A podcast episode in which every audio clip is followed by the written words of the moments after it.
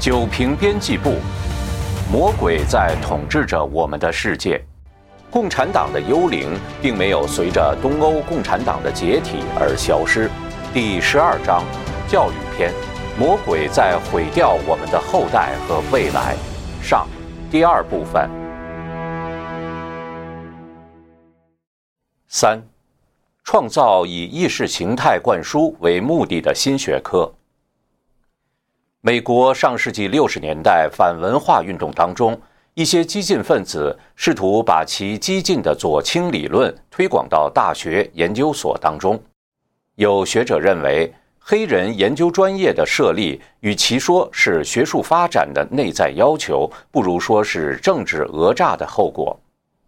一九六七年，一次总罢工造成旧金山州立学院关门。迫于来自黑人学生会的压力，学院成立了美国第一个黑人研究项目。该项目负责人设想，这个项目主要是用来鼓舞黑人学生士气的，因此学生学的科学不是普通的科学，而是黑人科学。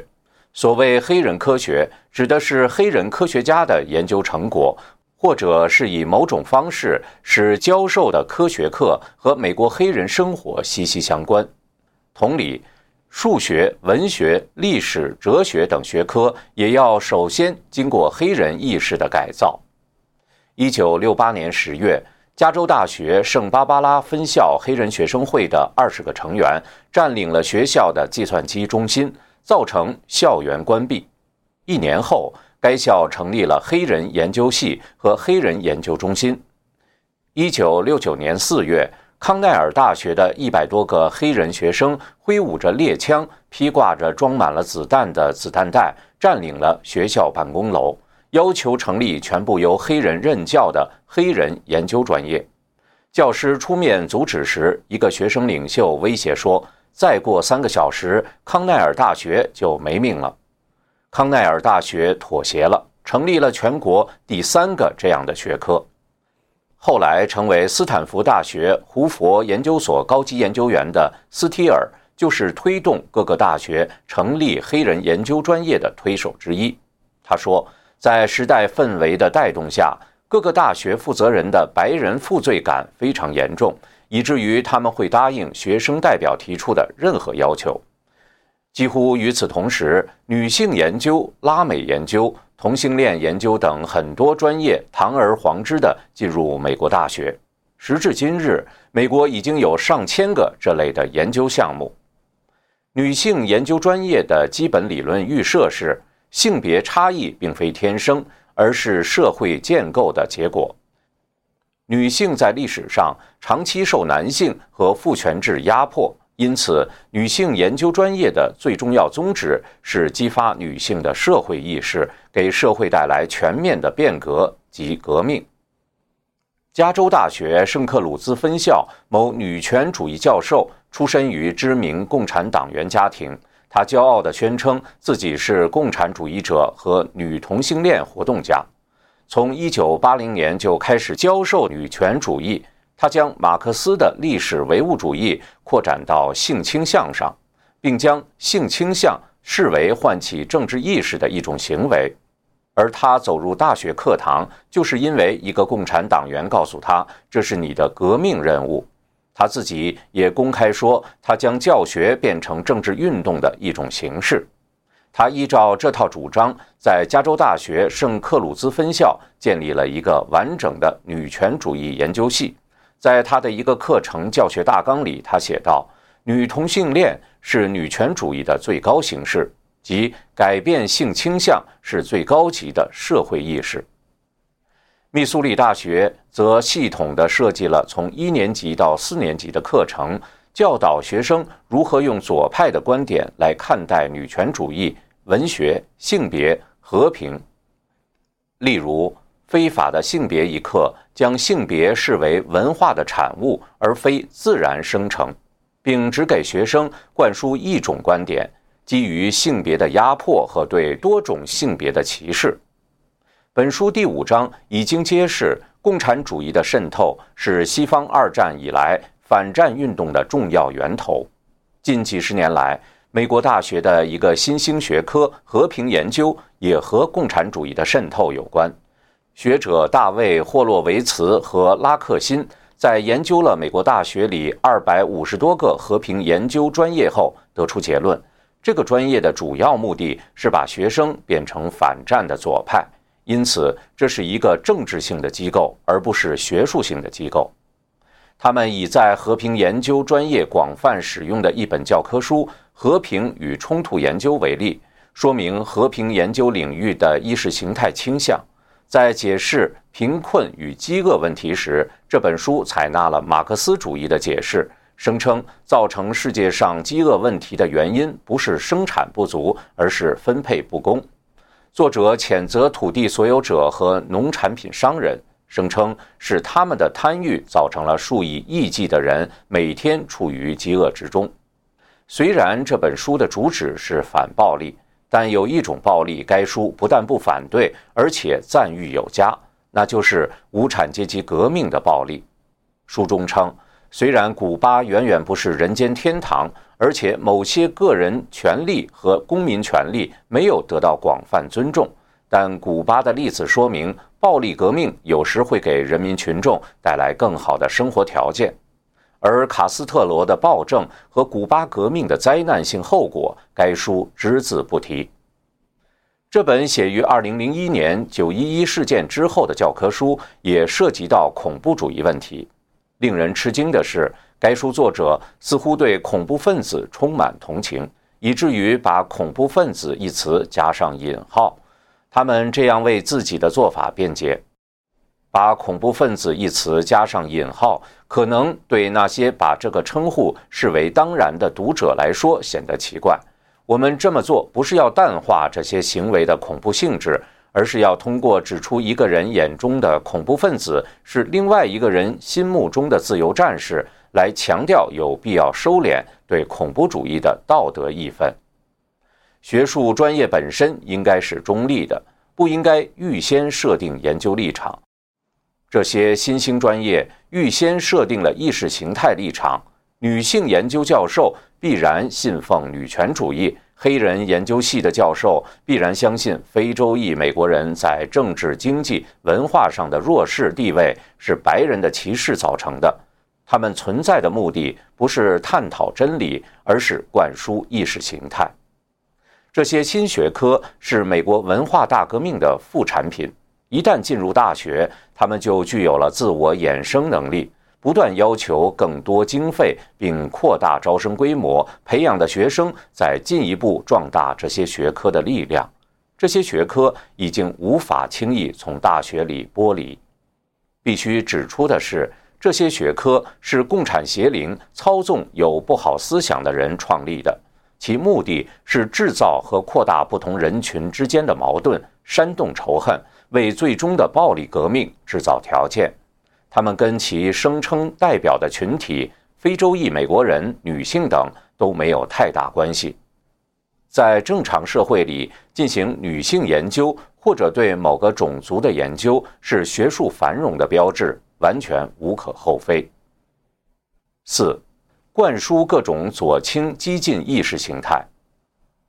霍洛维茨和拉克辛在一党教室。美国最好的大学中，激进教授如何向学生灌输和破坏我们的民主？一书中列出了十二所大学最糟糕的一百五十多门课程。这些课程充斥了左派的观点，有的以学术语言包装，而有的连基本的学术规范都免了，使得这些课程看起来更像共产党国家开设的政治课。加州大学圣克鲁兹分校的社群研究系提供一门研讨课，其内容为“教授如何组织革命”。我们将学习不同群体在过去和现在如何抵抗、挑战和推翻包括但不限于全球资本主义、政府压迫和种族主义在内的权力体系。伊利诺伊大学芝加哥分校杰出教授比尔·艾尔斯。在二十世纪六十年代，就是争取民主社会学生组织分支机构气象员的领导人和极端左翼分子。气象员1969年转入地下，并成为美国第一个恐怖主义组织，致力于煽动美国的激进学生发动会触发种族战争的恐怖袭击。该组织在国会山、纽约市警察总局、五角大楼和国民卫队的总部发动爆炸攻击。艾尔斯最广为人知的名言是：“杀死富人，砸烂他们的汽车和房子，把革命带回家，杀死你的父母，这才叫革命。”艾尔斯在学术著作中的观点和他的履历颇为一致。在一本书中，他强调。必须克服对暴力犯罪的少年犯的偏见。由于左翼进步主义者的保护，联邦调查局一直未能抓获艾尔斯。艾尔斯在一九八零年回到公众视线内，钻了法律的空子，而逃避了刑事处罚。之后，艾尔斯到伊利诺伊大学芝加哥分校任教，研究方向为幼儿早期教育。他的政治观点丝毫没有改变。而且仍为他当年的爆炸攻击感到自豪。艾尔斯被提升为副教授、教授，直至获得杰出教授和大学高级学者这一大学最高荣衔。每次提职都需要整个系和学院教授们的表决。他被提升的本身就代表着大学对他过去的恐怖活动的默认。德州大学某传播学副教授。毫不避讳地在大学网页上将自己描述为长期的活动人士和社会主义者。他是国际社会主义组织成员，一个自封的寻求在美国建立无产阶级专政的布尔什维克党。他的网页列出了五门由政治议题所驱动的课程。他所教授的传播学和社会变革课程，按照他自己描述的目的。就是鼓励你投身于改变美国的过去的和正在进行的运动。五，否定美国的伟大传统。二零一四年，德克萨斯技术大学的一个学生组织在校园中做了一次调查，向被访者提出三个问题：谁打赢了南北战争？副总统是谁？我们是从哪个殖民者那里独立出来的？对于这些关于美国政治和历史的常识，很多学生茫然不知；但谈起影星的婚姻恋爱，却如数家珍。二零零八年，校际研究所随机问询了两千五百名美国人，发现只有一半的人能够说出美国三权分立的机构是什么。二零一四年，全国教育进展评鉴组织。发现只有百分之十八的学生对美国历史比较熟悉，而对于公民常识的三十三道考题中，百分之七十一的美国人得了四十九分以下，六十分及格。学习美国历史不仅是了解一个国家创建的过程，也是了解这个国家建立在何种价值观的基础上，以及为维护这些传统价值所付出的代价。唯有如此，人们才会珍惜今天所拥有的，也会守护这种传统并传给下一代。而遗忘历史就是隔断传统，不了解公民义务是出现集权政府的必要条件。我们不免会问：美国的历史教育和公民教育到底出了什么问题？这可以从美国学生使用的教科书和他们的老师身上找到答案。一本流传甚广的美国历史教科书《人民的美国史》的作者霍华德·金恩是马克思主义者。读这本书给人的印象是，所有关于美国历史上的英雄事迹和启迪人心的故事都是无耻的谎言。美国历史漆黑一团，充满了压迫、剥削和种族灭绝。波士顿某大学的一位经济学教授认为，与美国为敌的恐怖分子是真正的自由战士，而美国则是恶魔。在发表于2004年的一篇文章中，他将911袭击世贸大厦的恐怖分子比作在莱克星顿打响美国独立战争第一枪的反抗者。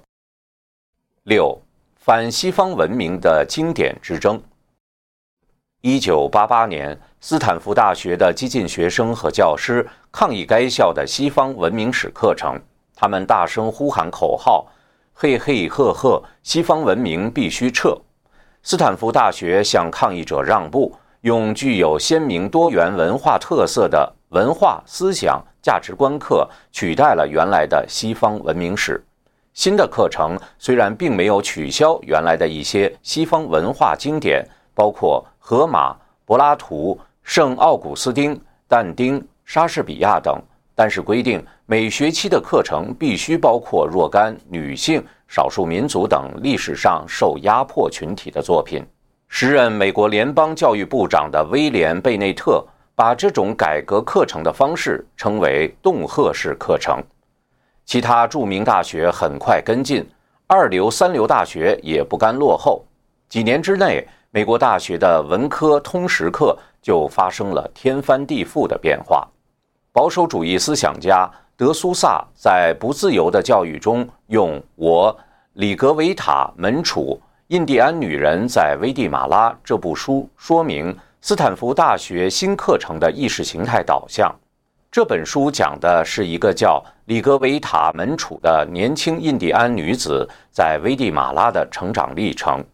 她的父母在一场屠杀中无端遇害，他决心反抗，思想越来越极端。他逐渐认同南美洲印第安人争取自决权的运动，反对欧洲化的拉美文化。他先是成为一个女权主义者，然后变成一个社会主义者，最后变成一个马克思主义者。在书的最后，他开始参加人民阵线在巴黎的集会，谈的是资产阶级青年、莫洛托夫鸡尾酒及燃烧瓶等话题。书的一章直接就叫做。里格维塔放弃婚姻和母性。美国大学以政治正确之名驱逐经典作品，至少在如下几个方面造成了破坏性后果：第一，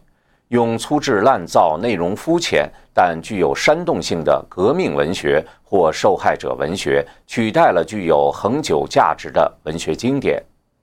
第二。把革命文学或受害者文学与经典文学作品比肩，也似乎取得了经典的地位，极大地增强了对学生心理的影响。第三，经典文学与不入流的作品并列，被矮化，其价值也被相对化了。第四，解读文学经典的指导思想也变成了批判理论、文化研究、身份政治和政治正确。学者们热衷于研究莎士比亚戏剧里隐藏的种族歧视和性别歧视，或者经典作品里人物的同性恋倾向等等，这是对经典的歪曲和侮辱。第五，受这种思想的影响，学生很难相信经典作品里崇高的人格、伟大的事业、高尚的动机，而培养了一种蔑视一切甚至仇视一切的愤世嫉俗的态度。在传统的人文教育中，文学经典的主题基本都是关于博爱、正义、忠贞、勇气、自我牺牲精神等道德价值的；历史教育则是关于这个国家建立和发展的最重大事件，其中许多事件都能够回溯到一个国家的立国之本即最传统的价值观。西方传统的文学经典大多为欧洲的白种男人所写，左派以多元化或女权为借口，让人多阅读有色人种、少数族裔和非洲拉美等地的文学作品。历史教育则倾向于将一个国家的历史描述为一片漆黑，充斥了对女人、少数族裔的奴役和剥削。历史教育不再回溯传统。而是为了灌输对女人和少数族裔的罪恶感。人能够阅读的时间是有限的。当教育刻意让人注重政治正确的作品，人阅读传统经典的时间就被挤掉了。其结果就是造成一代代学生，特别是文化所承载的从信仰派生出的价值观的背离。每个民族自己的文化传统来自于神。文化可以多元，但不能混杂，而文化混杂的结果，也就断掉了人和造这个人种的神之间的文化桥梁。七、垄断教科书和人文学术研究。经济学家保罗·萨缪尔森极为重视教科书的作用。他说：“只要这个国家的经济学教科书是我写的，谁来制定法律和条约，我全都不在乎。”教科书发行量大，权威性高，对学生影响极大。因此，垄断了教科书，就掌握了塑造学生思想的主导权。激进的学者、教师获得终身教职和一定的学术声望之后，进一步控制了大学出版社和各种委员会。因此，各种激进的理念被塞进教科书当中，伪装成知识，强行灌输给学生。某些学科的教授推荐的教科书。必读书目里面的马克思主义著作超过任何一个其他学派的著作。前文提到过的金恩的《人民的美国史》就被很多历史系、经济学系、文学系、女性研究系等列为必读的教科书。学术界的左派形成相当的势力后，就可以利用美国学术界通行的同行评审制度压制不同的言论。一篇挑战左派意识形态的论文，势必被左派同行拒绝发表。很多文科专业的学术期刊用批判理论做指导，充斥着晦涩的学术术语，但主旨都是否定神、否定传统文化、煽动颠覆现存社会、政治、经济秩序的革命。有一类论文力图证明，所有传统的道德和规范，甚至包括科学规范。都是建构出来的，一级是掌握强权的人把自己的主观标准包装成普世观念，然后强加给社会大众，用以维护自己阶级或人群的统治地位。一九九六年，纽约大学物理学教授索卡在美国杜克大学出版的文化研究学术期刊《社会文本》上发表了一篇论文，题为《跨越界限》。通往量子重力的转换诠释学论文称，量子重力是由社会和语言建构的。整篇文章旁征博引，有一百零九条注脚，参考了二百一十九篇文献。论文刊出当日，索卡在另一杂志《共同语》上声明，该论文实属恶作剧。他故意投稿给社会文本，是一场物理学家有关文化研究的实验。索卡在接受广播节目《全盘考量》的采访时表示，他之所以这么做，是受到《高级迷信》一书的启发。该书作者说，一些人文科学期刊将发表任何东西，只要它有合适的左派思想，并引用著名左派思想家的著作。因此，他炮制了一篇堆砌了左派意识形态话语、无关痛痒的引用、完全胡扯的论文投稿。索卡后来撰文指出，我的实验结果至少证明了美国左派学界一些时髦领域已经在智力上变得懒惰了。社会文本的编辑喜欢我的文章，因为他们喜欢他的结论。后现代科学的内容和方法论为进步的政治计划提供了强有力的智力支持。显然，他们不觉得有必要去分析证据的质量、论证的有效性。或论证与所谓结论的相关性。索卡事件以戏剧性的方式证明，批判理论和文化研究领域的很多所谓学术成果毫无学术性和严肃性可言。从美国大型学术联合会年会的论文选题可以清楚看出，过去几十年中，人文社会学科被各种共产主义意识形态渗透情况之普遍和严重。现代语言学会是美国最大的学者联合会之一，会员超过两万五千人，主要是从事现代语言研究与教学的教授和学者。该学会每年的年会与会人数经常超过一万人。通过检索该学会网站提供的年会专题讨论历史记录，就会发现有相当比重的论文采用马克思主义的理论框架。或者以法兰克福学派思想、解构主义、后结构主义等变异理论为工具，或者使用女权主义、同性恋研究、身份政治等激进意识形态话语。包括美国社会学学会在内的其他学术联合会也有同样的倾向，只是程度有所不同。必须指出的是，美国大学里有人文教育的传统，不管什么专业的大学生入学，都要学习数门公共必修课程，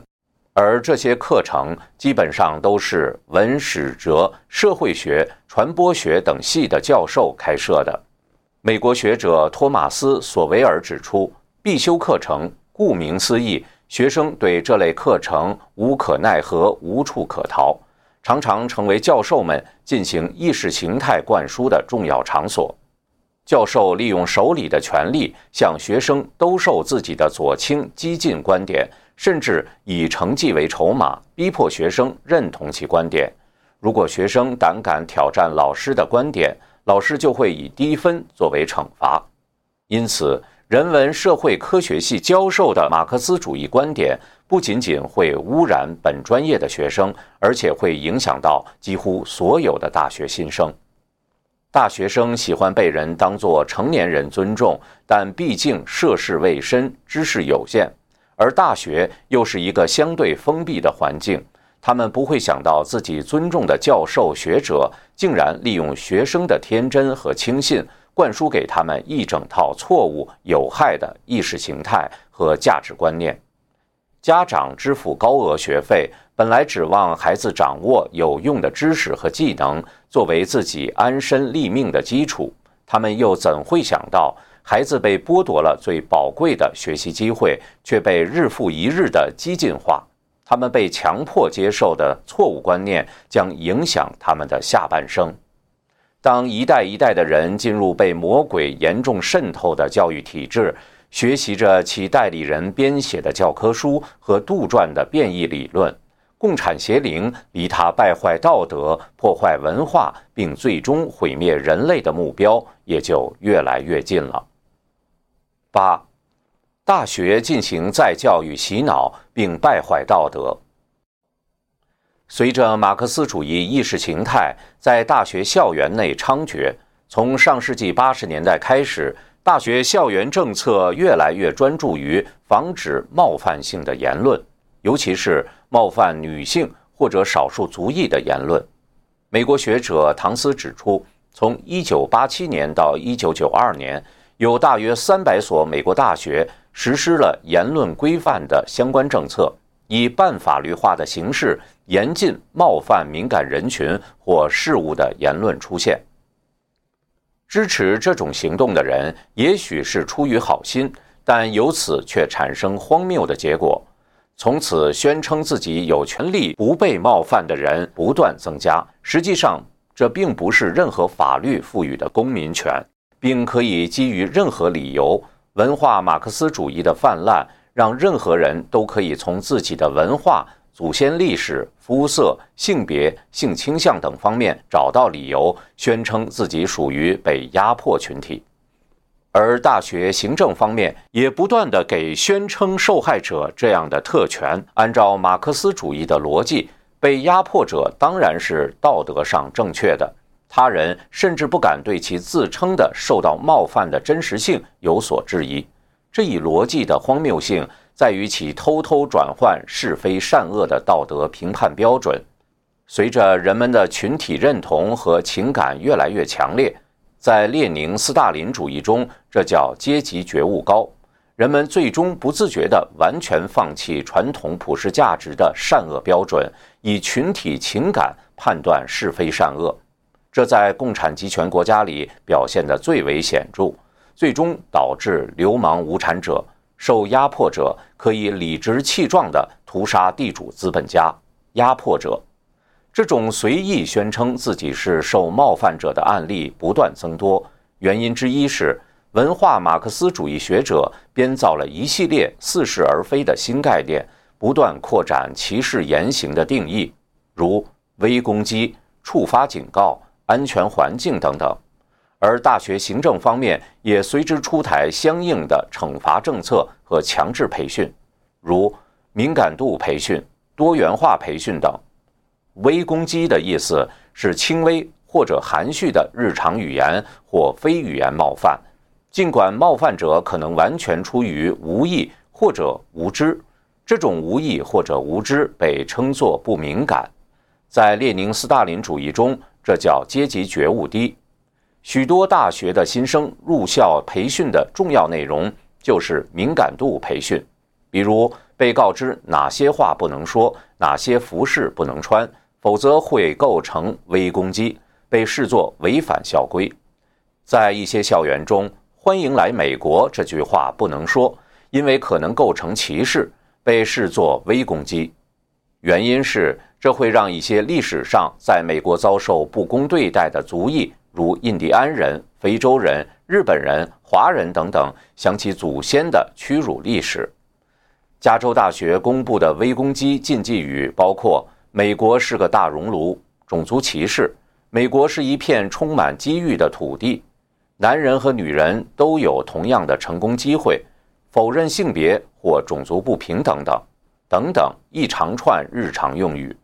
微攻击违规者会受到校方处罚，因为这会阻碍学校构建所谓的安全环境。一个典型的微攻击例子发生在印第安纳大学普渡大学的印第安纳波利斯校园。一个白人学生因为读了一本书而违反了种族骚扰条例，书名叫做《圣母大学生击溃三 K 党》，但书的封面上三 K 党集会的照片让这位学生的同事，该学生同时也是一个公寓管理员，感到被冒犯。学校的纠偏办公室认为该学生违反了种族歧视校规。后来经过学生的抗争和其他团体的帮助。学校不得不承认，该学生没有错。所谓敏感度培训、多元化培训，堪比前苏联或者中国的再教育洗脑。再教育的目的是强化阶级立场，资产阶级、地主阶级，现在是男性或者白人，要认清自己所在压迫阶级的原罪；被压迫阶级要认清资产阶级文化的假象，清除内化的压迫。抛开个人处境，而真正认清自己阶级被压迫的地位。现在是女性要认清传统女性性别身份是传统文化制造的迷思；黑人要认清公平是白人传统文化制造的假象，区分个人境遇和种族性别境遇。学会马克思主义阶级分析方法，要意识到按照压迫阶级的立场认识问题是错误的，所以要改造世界观，完全按照马克思主义无产阶级的立场思想和行动，否认阶级压迫或者阶级斗争的言行也会遭到严厉惩罚。敏感度培训是要充分意识到社会不公，言行要站在被压迫群体女性。少数族裔、同性恋者等等的立场上，比如，二零一三年西北大学要求所有的学生都必须完成一门关于多元化的课程后才能毕业。按照学校说明，这门课程完成后，学生将能够扩展他们批判性思考的能力，学会阶级分析，认识到他们自己在不公平系统中的位置，认清自己的阶级成分。并且反思自己的权利和特权，要站在受压迫阶级的立场上。另一个典型例子是德拉华大学2007年的再教育洗脑项目，校方称为对学生不正确态度和信仰的治疗。这个项目针对7000名住校生，他们被强制要求参加思想意识治疗。其明确的目的是让学生接受关于某些问题的特定观点，比如政治、种族、性别、环保主义等等。大学宿舍助理要求给每个学生一对一的问卷，问卷中关于种族和性别的问题包括：他们愿意和什么样的种族和性别的人约会？其直接目的是让学生在这些方面更加开放。有个学生在被问到“你什么时候意识到自己的性别身份？”性别身份是指不同于生理身份的性别认同，比如生理男性者可能认同自己是女性的性别身份时，回答说：“不关你的事。”结果他被宿舍助理汇报给学校管理层。魔鬼安排大学中这种泛政治化的再教育，其目的不光是混淆神留下的道德评判标准，另一方面，他还大大强化和放大学生以自我为中心的个人主义理念。年轻学生从这种高度强化的政治环境中学到的是，可以利用群体情感作为高尚的目标，达到自己的个人目的。只要宣称自己是某个受压迫群体的受害人，就可以任意指控、威胁别人，或者达到自己的个人目的。如果他人的观点与自己不一致，就可以受到冒犯为由向校方提出抗议，要求发言者闭嘴。保守派学生报纸中如有自己不喜欢的观点，甚至可以烧毁其报纸。感受到被冒犯本来是主观感觉。但现在感受成为客观证据，以至于大学教授们一不小心就踩了地雷。一夜之间，各大学的学生开始要求教授在使用某个材料之前要提前发出触发警告，因为某些教学话题阅读材料可能会引起学生负面的情绪反应。